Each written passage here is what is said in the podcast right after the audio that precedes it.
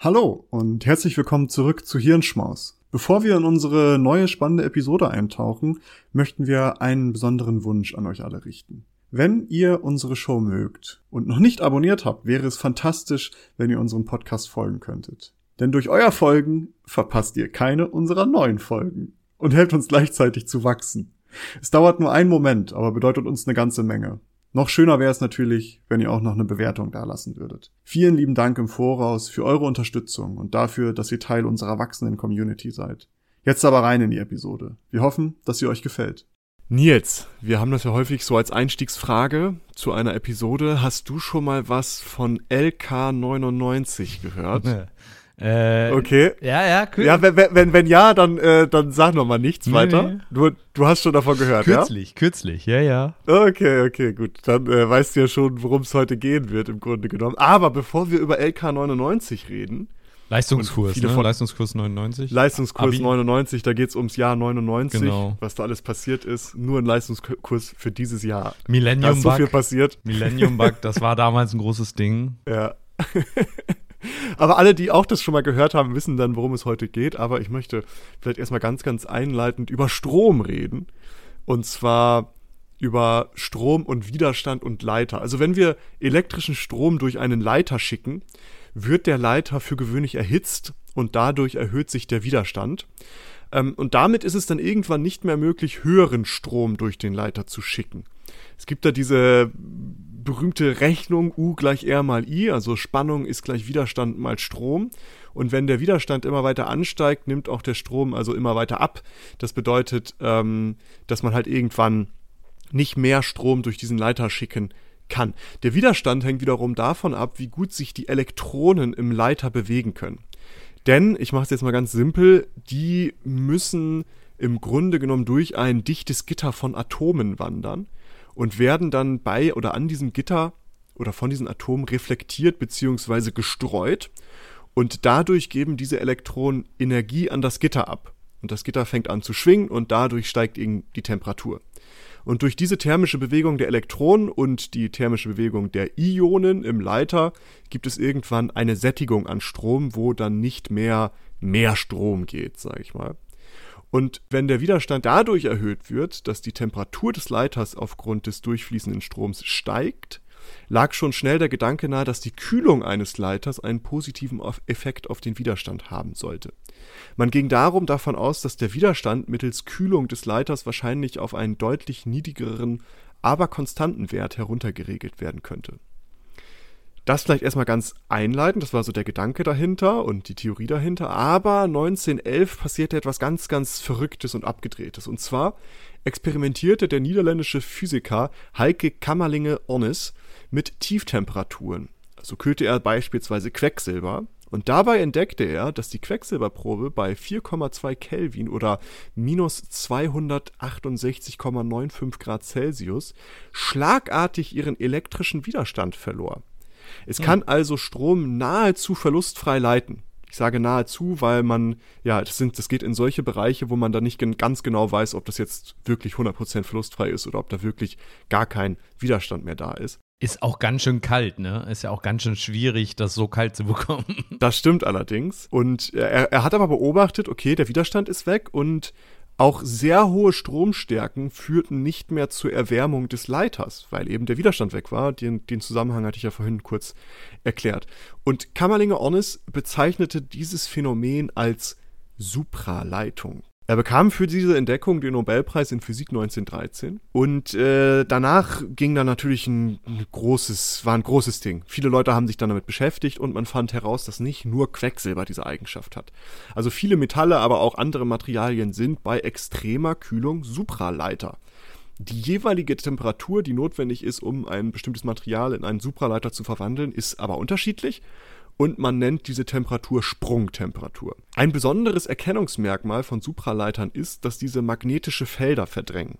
Das bedeutet, dass wenn man einen Magneten zum Beispiel unter einen gekühlten und bestromten Supra Supraleiter packt, fängt der Leiter an zu schweben. Das passiert, weil das von außen wirkende Magnetfeld im Supraleiter elektrische Ströme erzeugt, womit praktisch ein Gegenmagnetfeld aufgebaut wird. Also das ist so ein Anzeichen dafür, das haben sie dann beobachtet, aber dann ging auch die Frage, naja, was passiert denn da eigentlich genau? Also was passiert in Supraleitern, dass da der Widerstand weg ist und dass wir da im Grunde genommen Strom durchjagen können, wie wir wollen, sobald halt eine bestimmte Temperatur erreicht ist. Man spricht dabei von makroskopischen Quantenzuständen in diesen Supraleitern.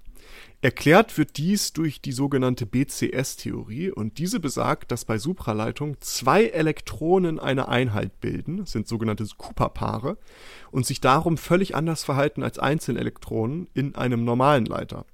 Und diese Cooper-Paare können sich nämlich ohne Probleme durch das Gitter bewegen und es findet somit keine Streuung statt, also die werden nicht reflektiert. Das wiederum wird dadurch ermöglicht, dass sich die sogenannten Ionenrümpfe in dem Gitter aufgrund der Kühlung ein klein wenig bewegen, sodass ein bisschen Energie an die Elektronen abgegeben wird, sodass diese sich koppeln können. Und diese Bewegung dieser Ionenrümpfe findet halt nur bei dieser Kühlung statt. Und nur dann können eben diese Cooper-Paare entstehen und nur dann können die einfach ohne Probleme durch diese Gitter schlüpfen. Also wenn wir das nochmal so als Analogie nehmen, der Strom, den wir durch irgendwie einen normalen elektrischen Leiter, zum Beispiel ein Kupferkabel oder sowas, jagen, der führt zur Erwärmung des Kabels. Und die Wärmeentwicklung geht dann von der Streuung der Elektronen aus und dabei wird ein Teil der Energie an die Atome abgegeben, die wie ein Gitter angeordnet sind. Und das Gitter fängt darum an zu schwingen. Im Supraleiter passiert das alles nicht.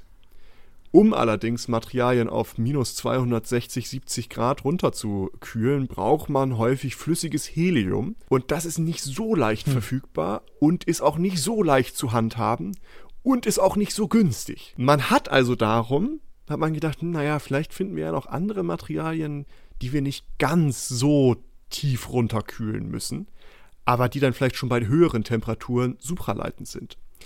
1986, das muss man mal sagen, es sind mehr als 70 Jahre zwischen das, was Kammerlinger Onnes entdeckt hat, entdeckten Bednorz und Müller keramische Supraleiter. Vorteil dabei war, diese mussten nur auf 77 Kelvin, das heißt minus 196 Grad Celsius heruntergekühlt zu werden, um supraleitend zu sein. Damit war eine Kühlung mit flüssigem Stickstoff schon möglich, was deutlich einfacher und günstiger ist. Diese Supraleiter werden als Hochtemperatur-Supraleiter bezeichnet. Lustig, dass es dann als Hochtemperatur bezeichnet wird. Im Vergleich, ne? Im Vergleich, ja. Theoretisch sind diese Hochsupraleiter oder Hochtemperatur-Supraleiter sind die theoretisch nicht so gut untersucht. Also man geht davon aus, dass auch da irgendwie diese Cooper-Paare gebildet werden, aber eine allgemein anerkannte Beschreibung gibt es allerdings noch nicht für diese Supraleiter. Da weiß man also noch nicht genau, was da theoretisch passiert. Aber es ist, zumindest können die halt mit weniger niedrigen Temperaturen, also mit höheren Temperaturen schon supraleitend sein. Aber warum sind Supraleiter eigentlich so interessant, beziehungsweise, beziehungsweise welchen Nutzen haben diese? Naja, mit Supraleitern oder mit Kabeln, supraleitenden Kabeln, können wir verlustfrei Strom transportieren. Das wäre schon ein enorm riesiges Ding. Ja. Und über lange Strecken auch. Ähm, mit supraleitenden Spuren könnten wir verlustfrei Strom auch speichern. Und ähm, durch diesen Magnetfeldverdrängungseffekt eignen sich Supraleiter auch super für zum Beispiel Magnetschwebebahnen oder ähnliches. Und man kann ähm, mit Supraleitungen eben sehr, sehr enorme Strommengen auch ja ähm, nutzen, um zum Beispiel sehr starke Magnetfelder zu erzeugen. Zum Beispiel bei der Kernfusionsreakt bei Kernfusionsreaktoren könnte das irgendwann interessant werden, aber zum Beispiel wird das auch schon eingesetzt bei ja, so vielen Bildgebungsverfahren in der Medizin. Also wenn man irgendwie in die Röhre muss im MRT, da sind dann halt zum Beispiel Supraleiterspulen häufig verbaut, die dann ähm, dieses Magnetfeld erzeugen und auch in Teilchenbeschleuniger werden die dann eingesetzt. Aber die müssen halt noch sehr viel gekühlt werden. Weil die Anwendung ist halt natürlich ein bisschen tricky. Du musst immer darauf achten, dass das kühl genug ist. Ähm, und das äh, ist ja, ja unter so allgemeinen Bedingungen nicht immer einfach zu gewährleisten. Die Forschung ist aber darum daran, die Temperatur immer und immer weiter zu erhöhen und findet entsprechend immer neue Materialien.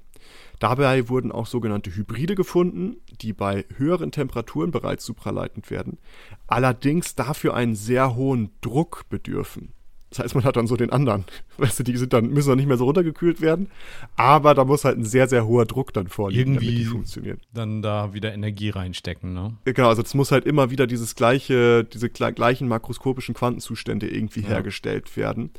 Ähm, und da ist es dann bei diesen Hybriden, ist es dann hauptsächlich über den Druck. März 2023 gab es jetzt in diesem Jahr also eine, ja, eine Sensation tatsächlich, denn ein Team der University of Rochester stellte einen Raumtemperatur-Supraleiter aus stickstoffdotiertem Lutetiumhybrid vor, äh, das bereits bei einem Gigapascal ich sage bereits, aber es sind immer noch circa 10.000 Atmosphären, supraleitend führt. Also es ist Raumtemperatur und dann muss halt nur noch ein gewisser Druck da sein.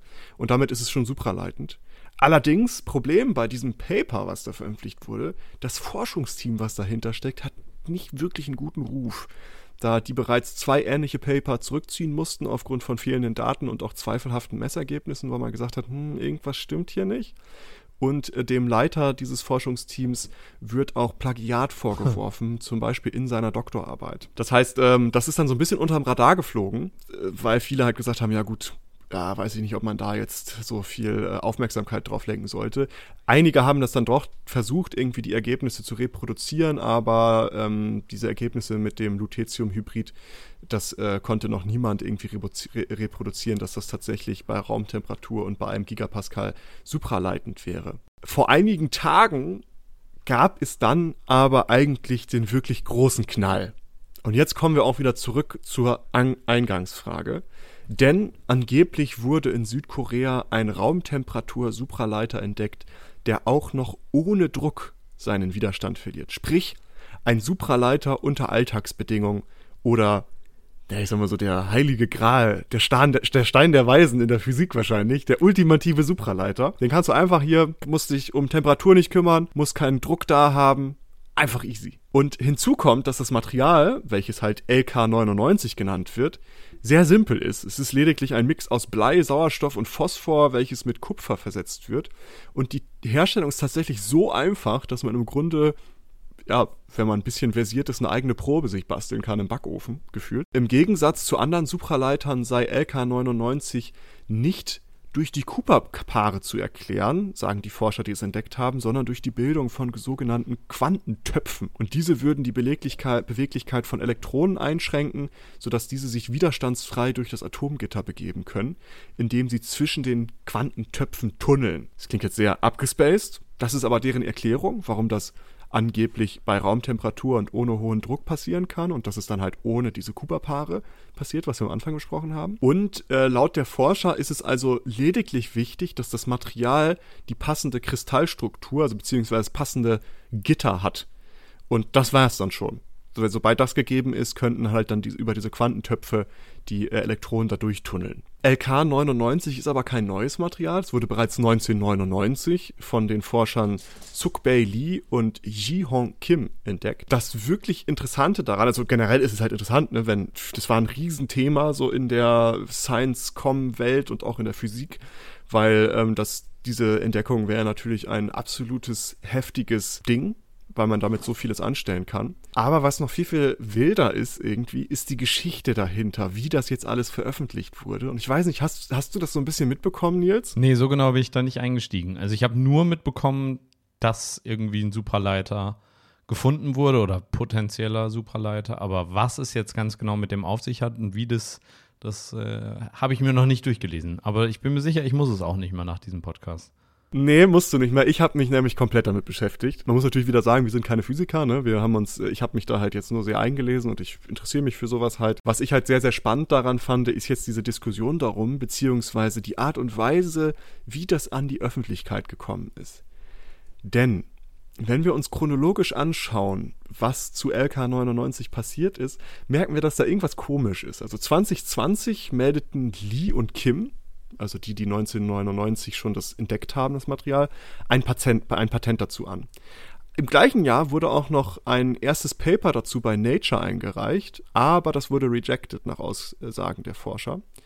2021 wurde eine äh, zweite Patenteinmeldung eingereicht, in welchen auch ein gewisser Jung Jung Wan Kwon aufgeführt war, also noch eine dritte Person. Dann war es erstmal ein bisschen still und im März 2023 wurde dieses Patent dann veröffentlicht. Im Februar 2023 veröffentlichte das Quantum Energy Research Center oder kurz Q-Center, das ist das Unternehmen oder Forschungsinstitut, bei dem alle drei, also Lee, Kim und Kwon, tätig sind oder tätig waren, Und dieses Center veröffentlichte ein Video auf YouTube, in dem es behauptete, die magnetischen Eigenschaften einer dünnen Schicht von LK99 zu zeigen. Denn, wie wir schon gesagt haben, Supraleiter haben dann ja die Eigenschaft, dass sie dann anfangen zu schweben. Das war Februar 2023, haben die ein Video dazu veröffentlicht. Ende März wurde eine koreanischsprachige Abhandlung zu LK99 beim Korean Journal of Crystal Growth and Crystal Technology eingereicht, die im April angenommen und veröffentlicht wurde. Als Autoren tauchten dann neben Lee, Kim und Kwon noch drei weitere Personen auf. Im April 2023 meldet das Q-Center eine koreanische Marke für LK99 an. Und jetzt wird's eigentlich wirklich interessant, denn am 22. Juli, also vor nicht allzu langer Zeit, werden schlagartig zwei Preprints auf Archive hochgeladen. In dem einen werden nur Lee Kim und Kwon als Autoren angegeben, in dem zweiten Lee Kim und noch vier weitere. Kwon ist aber nicht mehr dabei. Am 23. Juli, also einen Tag später, werden die Ergebnisse dann auch bei APL Material, also so ein Journal, zur Begutachtung eingereicht. Am 28. Juli, auch nur ein paar Tage später, stellte Kwon die Ergebnisse auf einem Symposium an der Korean University vor. Am selben Tag veröffentlichte die Nachrichtenagentur, also eine Nachrichtenagentur, einen Artikel, in dem ein Beamter der Korean University mit den Worten zitiert wurde, Kwon stehe nicht mehr in Kontakt mit der Universität. In dem Artikel wurde auch Lee mit den Worten zitiert, Kwon habe das Q-Center vier Monate zuvor verlassen. Die wissenschaftlichen Arbeiten über LK99 seien nicht fertiggestellt und die Arbeiten seien ohne Zustimmung der anderen Autoren auf Archive hochgeladen worden.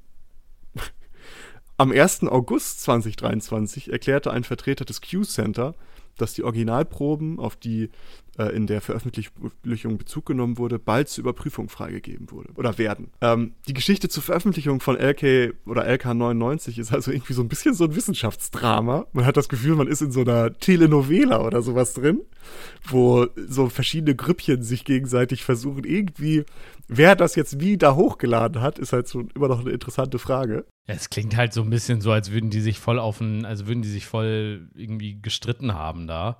Und es klingt ja auch so ein bisschen so, als wollen die äh, damit natürlich richtig viel Geld machen und dieser Quan wahrscheinlich nicht. Klar. Und deswegen hat er es einfach hochgeladen. Oder vielleicht möchte er halt noch mit dabei bleiben. Ne? Weil es gibt ja dieses eine Paper, was mit ihm ist und das eine Paper ohne. Ja, ja. Und es kann natürlich sein, dass er das Paper mit hochgeladen hat. Die anderen haben das gesehen und haben gesagt, okay, jetzt ist es draußen. Wir können nur noch ein anderes Paper hochladen, wo er dann nicht mehr mit drin ist und alle anderen Leute. Ja, aber die, also, ja. Du, ist ja jetzt erstmal Es super ist- spekulativ alles. Aber Klar, aber es ist halt, es ist halt ein Drama, was da abgeht. Ja, aber interessant auch, dass das so lange keiner mitbekommen hat. Ich meine, was schlummert denn sonst noch vielleicht schon veröffentlicht irgendwo rum? Ich meine, das ist ja das, wir haben da ja auch mit, mit dem CEO von, von ResearchGate drüber gesprochen, dass so viel einfach im Moment veröffentlicht wird, dass man gar nicht mehr hinterherkommt. Und überleg mal, das ist Ja. seit 99 eigentlich sind die ersten Veröffentlichungen dazu raus. Und bis heute, es hat jetzt ja nur knapp 24 Jahre gedauert, bis jemand das mitbekommen hat. Also, Ja, aber die haben natürlich auch lange daran geforscht und wer weiß, was für ähm, Nachweise die vorher schon liefern konnten. Ne? Also die haben auch erst 2020 haben sie das Patent angemeldet. Also ich denke mal, dann wird bei denen intern so weit gewesen sein, dass sie gesagt haben, okay, das könnte wirklich ein Raumtemperatur-Supraleiter sein. Ja, aber wenn das so einfach herzustellen ist, wenn das wirklich so, so ein, sag ich mal, zu Hause im Backofen Methode ist, warum braucht man dann 20 Jahre, um das nachzuweisen? Ich meine, Ja, die richtige Mixtur ist es vielleicht, ne? ja, gut, das kann sein. Ja. Aber ich fand's, äh, ich fand's halt nur sehr spannend, dass man so, weil ich kann mir genau vorstellen, was da, also ich kann mir nicht genau vorstellen, was da abgeht, aber man hat ja direkt so ein Kopfkino, was dann da weißt du, zerstrittene Wissenschaftler, die eigentlich mal am gleichen gearbeitet haben und jetzt geht's darum, wem steht das jetzt zu und wer ist jetzt dabei und verschiedene Interessen klatschen aufeinander und ich habe so gedacht, das ist ja wie wie in einer Reality Soap, die man sich anguckt. ja, ich sag dir das, ähm, in 20 Jahren kommt dann Nolan Jr. mit dem Film Quan. genau, da wird dann die richtige Geschichte erzählt. Ja, die, Endlich. die, das Drama dahinter und, und rückt Quan nochmal in ein ganz neues Licht. Ja, Großartig. Ich habe auch vorhin übrigens noch gedacht, wenn das wirklich widerstandslos ist, aber das jetzt auch, ich bin mir nicht ganz sicher, aber ich meine zum Beispiel hier Ethernet-Kabel aus Kupfer, die haben ja eine begrenzte Reichweite. Du kannst damit, je nachdem, nur x Meter ähm, oder Kilometer überbrücken. Wenn du richtig lange Strecken machen willst, dann brauchst du Glasfaser. Aber wenn du gar keinen Widerstand mehr hast, dann müsste ja theoretisch, ich glaube, das ist der Grund, dann müsstest du ja damit auch unendlich lange äh, Verbindungen aufbauen können. Das heißt, du brauchst keine Verstärker mehr so gesehen dazwischen. Ähm, das wäre ja auch, weil, weil ein Kupferkabel etwas, äh, ja, sag ich mal, widerstandsfähiger ist als ein, ein Glasfaserkabel. Da bricht eine Faser und dann ist schon schlecht. Bei einem Kupferkabel, da passiert jetzt erstmal nicht so viel. Äh, beziehungsweise es wäre dann ja nicht ein Kupfer, sondern ein LK99-Kabel oder sowas. Aber es wäre ja auch eine interessante Sache. Also es wäre ja ganz viele, ganz, in ganz vielen Anwendungsbereichen anwendbar, wenn das wirklich stimmt. Ähm ja, ja, klar. Also das, wenn das unter Alltagsbedingungen einfach so möglich wäre, wäre das ein absolut enormer Durchbruch. Also ja. Auf, aufgrund von also alleine schon Strom halt widerstandslos transportieren zu können. Ja. Ist halt das wäre eine Lösung für vieles und halt auch, also gerade auch so eine Nachhaltigkeit und alles, was dazu gehört. Und ich, halt ich höre die FDP die schon wieder. Dann können wir endlich das Kabel von Technologie. Ja, aus, aus Afrika, aus der Wüste, können wir endlich den Wüstenstrom ganz easy äh, hier nach Europa holen. Ich, ich glaube, äh, ganz viele Likes wurden da von Christian Lindner schon auf, auf den ganzen Artikeln verteilt. Er hat so extra viele Accounts noch angelegt. Seine Schatten-Accounts. Ja. Naja, aber tatsächlich wäre das auch eine interessante Lösung dann, ne? Ja, na klar, also jetzt mal Spaß beiseite. Es wäre halt wirklich krass, um Strom und halt auch Strom speichern, aber halt auch um Strom generell zu transportieren. Und dann gibt es halt natürlich auch in Technik generell äh, enorme Anwendungsmöglichkeiten. Und es ist natürlich, und deswegen ist ja dieses Drama beziehungsweise auch so interessant und auch dieses Paper, es wäre natürlich ein Milliardengeschäft. Also wenn LK99 wirklich das be, ja, einhält, was es behauptet, würden diese drei Personen oder zwei Personen schlagartig ausgesorgt haben für die nächsten 50 Generationen ihrer Familie wahrscheinlich. Ich hoffe Quan auch. Ich hoffe Quan auch. Ja, wer weiß. Ich, ich, ich weiß nicht, für es wen klingt, ich Es soll. klingt so, als hätten die den rausgemobbt, den armen Con. Oder ist es eine Sie? Ich weiß es gar nicht. Er oder sie? Ich, ich weiß es auch nicht, aber zumindest war die Person vorher CTO bei diesem Q-Center. Jetzt ist es sie nicht mehr. Hm. Heißt, ja, ist auf jeden Fall eine interessante Geschichte. Aber die Frage stellt sich ja trotzdem, was ist denn jetzt an diesen Claims dran? Also wenn so, es so wäre, ich dachte, wir bleiben bei den Spekulationen. nee, auch das, auch das ist noch Spekulation. Es geht ja noch weiter. Ne? Achso, ich dachte also auch, auch das bleibt ja, das bleibt ja jetzt auch noch spekulativ. Was ist denn an den Claims dran? Also wenn es da, wir haben diese komische Veröffentlichung hin und her, es sind Preprints, ähm, es wird etwas Riesiges behauptet und immer wenn so eine exorbitante Behauptung in den Raum gestellt wird, ist ja erstmal sehr große Skepsis da, auch in der Fachwelt natürlich. Ja, Hauptgrund dafür ist auch, dass es halt noch nicht peer-reviewed wurde. Das heißt, es ist einfach nur ein Preprint, was auf Archive hochgeladen wurde. Ähm, und äh, zumindest einer dieser beiden Fachartikel habe ich gelesen, was ähm, dann andere Leute, andere Physiker war, sagen, ist in seiner Datenbasis besten Fall rudimentär und auch sprachlich wenig professionell. Also es scheint alles so ein bisschen übers Knie gebrochen zu sein. Hinzu kommen andere Unstimmigkeiten. Zum Beispiel einem Physiker fiel auf, dass es in beiden Preprints eine identische Grafik gibt, die aber an der Y-Achse abweichende Größeneinheiten zeigt. Während die eine Darstellung noch halbwegs denkbar sei, zeigt die zweite unphysikalische Werte. Welche Zahlen und was davon jetzt richtig sein soll oder wem man, was man Glauben schenken soll, ist unklar. Es sind einfach zwei verschiedene Aussagen, aber die gleiche Grafik.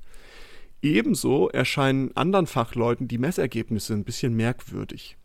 Auch haben einige angemerkt, dass es äh, andere Erklärungen für die beispielsweise magnetischen Eigenschaften des Materials geben könnten. Diese könnten zum Beispiel einfach diamagnetisch sein, wodurch es ebenso schweben würde. Und Diamagnetismus ist die Fähigkeit, ein äußeres Magnetfeld zu verdrängen und abzulenken. Es würde also, sollte das so sein, es könnte also so sein, dass nur der Anschein erweckt wird, als wäre LK99 supraleitend, aber in Wirklichkeit steckt da eine andere Erklärung hinter. Das heißt, die Fachwelt ist sehr, sehr skeptisch und es gibt auch gute Gründe, skeptisch zu sein. Und ähm, viele denken eher so, hm, naja, irgendwas ist da ein bisschen zu schnell übers Knie gebrochen worden, die Daten passen nicht ganz, die, äh, die Abbildungen sind ein bisschen komisch. Hm, hm, hm. Jetzt wurde aber ein entsprechendes Paper eingereicht, das heißt, man kann jetzt abwarten, wie das Peer Review davon durchläuft. Und hinzu kommt, dass einige andere Forschungsgruppen bereits an Replikationsversuchen sitzen. Es gibt eine Wikipedia-Seite zu LK99 im englischen Wikipedia und da kann man diese Replikationsversuche verfolgen, denn da sind die verlinkt und die updaten das eigentlich relativ zeitnah, sobald es dazu was Neues gibt. Und bislang gibt es aber nur vorläufige Ergebnisse, die uneindeutig sind. Ich habe hier gerade ein ganz heißes Paper, das wurde heute Nacht. Oha. Nee, gestern Nacht um 3.13 Uhr hochgeladen. Also gestern Nacht heißt am 3. Je nachdem. Das ist Ja, also, ne? Jetzt wisst ihr, wann wir aufgenommen haben. Aber am 3. Äh, äh, wird das äh, hochgeladen und äh, da sagen Wissenschaftler Wu, Yang, Shao und Chang, dass sie das nachbauen konnten, also dass sie diesen äh, LK99 Crystal äh, Preprint natürlich, ne, also nicht peer-reviewed, Ja, ja. which can be magnetically levi levitated with larger levitated angle than Scooby-Lee's sample from uh, at room temper temperature. Also die können wirklich diese, dieses Schweben praktisch nachbauen und auch der ähm, ja, der, der äh, Forscher, der dieses sechs Autoren-Paper, also es wird auch überall anscheinend immer unterschieden, in welchem Paper die Person äh, dabei war. Huyan Tak Kim hatte, also der Autor des sechs äh, sechs Autoren-Papers, hat der New York Times nochmal ein neues Video von dieser äh, Levitation geschickt, also wie das da schwebt. Und äh, da sieht man auch äh, die Temperatur, da ist 26 Grad und man sieht halt, dass der da so ein bisschen schwebt. Also er berührt das auch, also er schwebt nicht vollständig, aber er schwebt so ein bisschen. Und äh, ja, ich bin mal gespannt, wie das weitergeht. Spannend, das ist ja, wir sind ja, das ist so ein aktuelles Thema gerade. Krass, dass die um 3 Uhr heute Morgen im gut. Grunde genommen.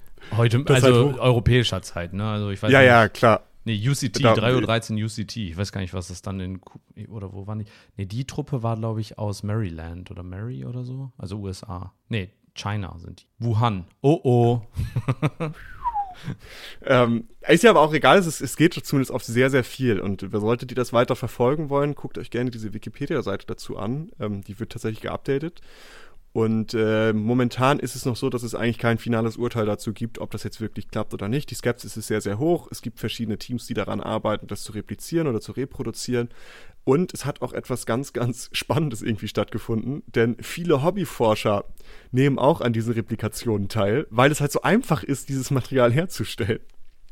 So gibt es zum Beispiel eine Twitter-Userin, und das habe ich euch verlinkt, die hat einen ganzen Thread dazu geschrieben, die auf Grundlage der Paper eine eigene Herangehensweise an die Herstellung von LK99 gesucht hat und das Material einfach zu Hause hergestellt hat, mit so einem Backofen und so. Das ist wirklich krass. Könnt, könnt ihr euch mal angucken, ich habe das verlinkt, den Thread von ihr. Ähm, und äh, sie, es geht dann bei ihr eher nicht darum, das halt wirklich nachzuweisen, ob das jetzt supraleitend ist oder sowas, sondern sie hat einfach das, ja, das Material nochmal hergestellt auf eine ganz eigene Art und Weise.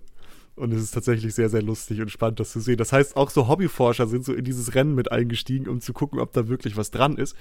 Und natürlich hat es auch s- absurde Effekte, denn wenn natürlich Menschen merken, dass da vielleicht Geld drin stecken könnte, wird es wahrscheinlich, und ich, äh, vielleicht gibt es das auch schon so in dieser Art und Weise, werden sowas wie so Unternehmen, die Supra-Leiter heißen oder sowas, werden wahrscheinlich, der, Akt, der Aktienkurs wird wahrscheinlich steigen in den nächsten Tagen. Alles, was mit Supraleitung zu tun hat. Ja, wie war das denn nochmal mit äh, irgendeinem so Unternehmen, Sig äh, ich glaube als Signal. Signal.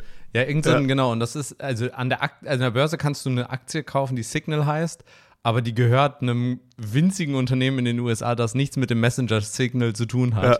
Und deren Kurs ist komplett explodiert. By the way, ich habe mal ganz schnell nebenbei nachgeguckt, ob die Domain LK99 noch zu haben ist. Und ich sag mal so, du könntest LK99.zeit für 4.573 Euro kaufen. Ähm, LK99.pro auch für 4.500 äh, Euro. Alle anderen Krass. Sachen, fast alles ist mittlerweile schon äh, ja, Geclaimed. geclaimed. LK99.xyz.io, .info, .live, .co, äh, Aber Text, krass, dass so Store, ein Punkt online, Pro, Alles. dass das auch schon so 4000 noch was Euro jetzt kostet. Ja, hat jemand geclaimed und direkt zum Verkauf angeboten. Das Einzige, was Ja, du noch klar. bekommen kannst für günstige 25 Euro im Jahr, ist LK99.ac. Und ich könnte mir vorstellen, dass du daraus auch vernünftige Klimaanlagen bauen kannst. Also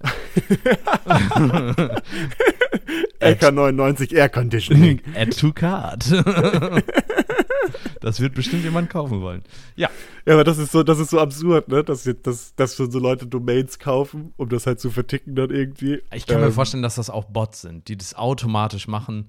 Äh, Alles Sobald ist so ja ein gewisser Traffic, Traffic Ja. auf einem bestimmten Thema ist, das kann auch gut sein. Ich meine, das gleiche hast du jetzt gerade mit WoW, ist eine andere Sache, aber da siehst du das mit Bots. Mit WoW gesehen, ähm, die Spieler haben sich zusammengetan und auf Subreddits von irgendeinem neuen Boss geredet. Und ganz, ganz Okay. viele haben das gemacht und so News, äh, äh, Bots haben dann das aufgegriffen und dann eben Newsartikel dazu geschrieben, dass es diesen neuen Boss gäbe, aber den gibt es halt gar nicht. Und, und sowas zeigt halt, wie gefährlich es ist, wenn alles KI oder automatisch äh, generiert wird. Ja, das ist ja nochmal ein interessanter Sidestep, das habe ich jetzt letztens auch gelesen, dass das auch für KIs immer schwieriger wird, wenn es je mehr Sachen es von KIs produziert gibt. Also zum Beispiel, die lernen ja von Daten. Ja. Und wenn jetzt zum Beispiel so eine Bildgenerierungs-KI nur noch Bilder hat, die von einer KI generiert wurden, Ja. Dann lernt der halt falsch. Ja. Ja, und das ist halt gerade so ein Ding, was diskutiert wird. Und das ist auch ein spannendes, spannendes, spannendes Thema. Aber darum geht es natürlich heute gar nicht. Ich wollte, ich wollte einfach, ich habe dieses LK99 ein bisschen verfolgt und habe es gesehen und fand dann irgendwie das interessant, wie das mit diesen Papern stattgefunden hat und dieses Drama dahinter und auch generell Supraleitung, sich damit genau mal auseinanderzusetzen, weil, ähm, wie gesagt, wir sind keine Physiker, ne? Klar, der Disclaimer muss immer sein aber ähm, mir mal so anzuschauen, wie genau das eigentlich funktioniert und was passiert dann und was bedeutet das genau. Also ich wusste schon, was ein Supraleiter ist, aber ich wusste nicht genau, was da genau passiert und warum das dann supraleitend ist. Und das fand ich schon ein bisschen interessant und ich dachte, hey, komm, dann machen wir mal so den Rundumschlag, gucken uns, was ist Supraleitung eigentlich, was ist das, was für Entwicklung gibt es da und dann jetzt auf LK99, was hier so abgeht, ähm, fand ich sehr interessant. Ich dachte, ich mache dazu einfach mal eine kleine Episode. Und äh, als Abschlussfrage, weil es ja mal wieder eine längere Episode, ist ja auch in letzter Zeit ein bisschen weniger vorgekommen. Und es tut uns auch leid, das vielleicht nochmal so als ein Schub. Wir haben, äh, Nils hatte es vor in der vorletzten Episode schon gesagt, wir haben leider echt viel um die Ohren momentan und deswegen schaffen wir es nicht immer so regelmäßig hochzuladen, wie es vielleicht davor der Fall war. Man merkt doch, äh, dass jetzt die Belastung ein bisschen zunimmt. Aber äh, wir bleiben natürlich dran und wir werden auch äh, weiterhin irgendwie Episoden produzieren. Aber darum ist es vielleicht schön, dass es heute mal ein bisschen längere Episode wieder ist.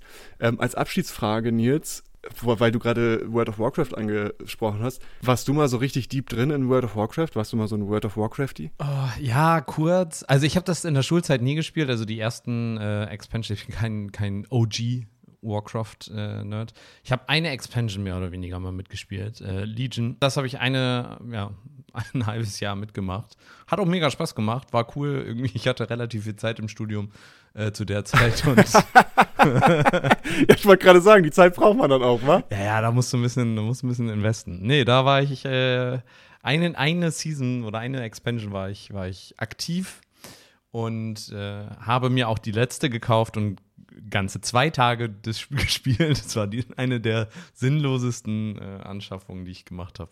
Aber ja. Äh, Aber es ist interessant, dass du, dass, dass du zwei Tage für dich wenig sind, weißt du, andere sitzen da so und denken so, Digga, zwei Tage hast du das gezockt, das ist schon sehr, sehr viel. Ja, also ich sag mal so, zwei Tage und jeweils so zwei, drei, vier Stunden irgendwie. Also jetzt nicht den ganzen Ah, Tag. okay. Ich dachte, ich dachte jetzt, du hättest so in dem, in der Stundenübersicht würde halt so, Nein, nein, nein, Ahnung, nein, nein, nein. 48 Stunden stehen. Nein, äh, also vielleicht acht Stunden. Lass es acht Stunden Ah, gewesen okay. sein. Und dafür finde ich Zwei dann, Arbeitstage, okay. Zwei Arbeits- ah, nee, ein ein, ein Arbeitstag. Arbeitstag im Grunde genommen, ja, ja. Und dafür finde ich es dann doch schon ganz schön teuer. Nee, das stimmt allerdings. Ja, ich bin damit nie so, ich habe da, ich habe da nie so reingefunden. Also es hat mich auch nie erreicht, muss ich sagen. Ja. Und ich check es halt auch. Ich glaube, jetzt ist auch so der, der Einstiegspunkt ist verpasst. Nee, man kann, kann immer gut einsteigen. Also, äh, Nee, das, das glaube ich auch. Aber irgendwann ist man, weiß, man hat so ein Alter und man ist, das ist schon alles so weit vorgeschritten, dass man denkt, ich glaube, das, Ja. das täuscht. Ich glaube, dass WoW hauptsächlich von Leuten unseres Alter, un, unseren Alters und älter gespielt wird. Ich glaube, ja, aber die sind dann auch schon von Anfang an dabei. Also die sind als Viele, Teenager ja. angefangen. Ja, da gab es mal eine, so- eine Studie auch, Ja. glaube ich, oder eine Umfrage zu, die, die äh, sich damit beschäftigt hat, wie, also wer spielt jetzt noch WoW? Sind es die, die neu dazugekommen sind oder die, die das seit Anfang an spielen? Ja, ich würde mal sagen, es ist viele Leute, die das von Anfang an spielen, weil diese Schwelle, da wirklich reinzukommen, ist schon relativ hoch, oder? Ja, ist mittlerweile nicht mehr, ist ja sehr casual geworden. Also wenn du die, Okay. die OGs fragst, ist ja alles viel zu casual. Deswegen gibt es ja auch, deswegen gibt es ja auch äh, hier Classic, also die äh, also äh, im Endeffekt veröffentlicht Blizzard äh, die alten Spiele alle nochmal wieder äh, mit ein bisschen Remake und äh, ja, dann kannst du die alten Versionen nochmal spielen, falls du keine Lust auf die neuen hast. Ja, spannend. Aber dann kriegen die auch richtig Probleme mit demografischen Wandel. Weißt du, wenn, dann, Ja gut, aber wenn keine sie, neuen Spieler mehr sie hinterherkommen. müssen nur durchhalten, bis die erste Generation in Rente geht, Ja, und dann haben die wieder so viel Zeit, dass sie zocken dass können. sie den ganzen sie Tag weiter zocken können. Also das wäre äh, Ja, sehr gut. Hast du denn eine, eine alternative äh, Empfehlung gerade? Was, was ist dein heißes Game, was du gerade diesen Sommer zockst? Oder Äh, ich hab, ich zock tatsächlich echt sehr, sehr wenig in letzter Zeit. Aber was ich als Alternative, also ich war nie so der World of Warcraft-Fan oder Spieler. Ich, was ich halt früher sehr, sehr viel gezockt habe, ist Pass of Exile. Ich weiß nicht, ob du das kennst. ja, aber nie gespielt. Äh, das ist halt, ähm, ist auch die, die Eingangshürde ist, glaube ich, relativ hoch, wenn man es nicht so früh angefangen ist, aber das ist halt, was so Skilltree angeht und wie du halt dein Charakter weiter ausbauen kannst mit Skills und sowas, ist das, glaube ich, eins der heftigsten Spiele, die es gibt. Würde ich mal so behaupten. Ähm, und auch was so Fähigkeiten und so ein Gedöns. Also es ist schon sehr, sehr, sehr, sehr umfangreich. Und der Skilltree ist so einen riesigen Skilltree, den hast du, glaube ich, noch nicht gesehen. Ja, krass. Jo, Also das habe ich früher sehr viel gezockt, aber momentan, ähm, ja, zocke ich eigentlich gar nicht, muss ich sagen. Nee, tatsächlich überhaupt gar nicht. Hast du irgendwas, was gerade akut ist? Nee, also ich glaube, das zeigt auch, äh, wie, wie, wieso wir keine Zeit haben für den Podcast. Wir auch, Wenn wir nicht mal mehr zocken können. wir so. haben für nichts anderes Zeit, also von daher. Äh, ja, traurig, traurig. Aber ähm, trotzdem hoffen wir, dass es euch irgendwie gefallen hat, uns mal wieder hier zuzuhören, uns zu lauschen. In diesem Sinne hoffentlich äh, bis zum nächsten Mal. Ich sag nicht bis zur nächsten Woche, ich weiß es nämlich nicht. Ähm, ist gerade viel los, aber ich hoffe, ihr bleibt uns trotzdem treu und hört trotzdem gerne mal wieder rein. Und sonst einfach nochmal die alten Folgen hören. Das, das hat man ja auch schon wieder alles vergessen. Ich meine, Das ist ein Evergreen, kann man immer mal wieder reinlaufen. kann man mal wieder reinlauschen oder einfach uns auch mal schreiben, welche Themen wir denn noch äh, machen wollten. Weil, äh, Oh ja, falls ihr mal das äh, wäre auch gut. Oder wenn ihr einen Themenvorschlag habt, ist auch gut. Ja, aber genau, aber auch wenn ihr mal in den alten Folgen irgendwo hört, ja, da machen wir nochmal eine eigene Folge zu. Äh, schickt uns das gerne, weil äh, wir haben keine Liste geführt. Also wir wissen Und wir nicht. haben ein schlechtes Gedächtnis. ja, uh, sehr schlecht. Wir sind, wir sind Goldfisch hier, ne? Sehr gut. In diesem Sinne, bis zum nächsten Mal. Ciao, ciao. Tschüss.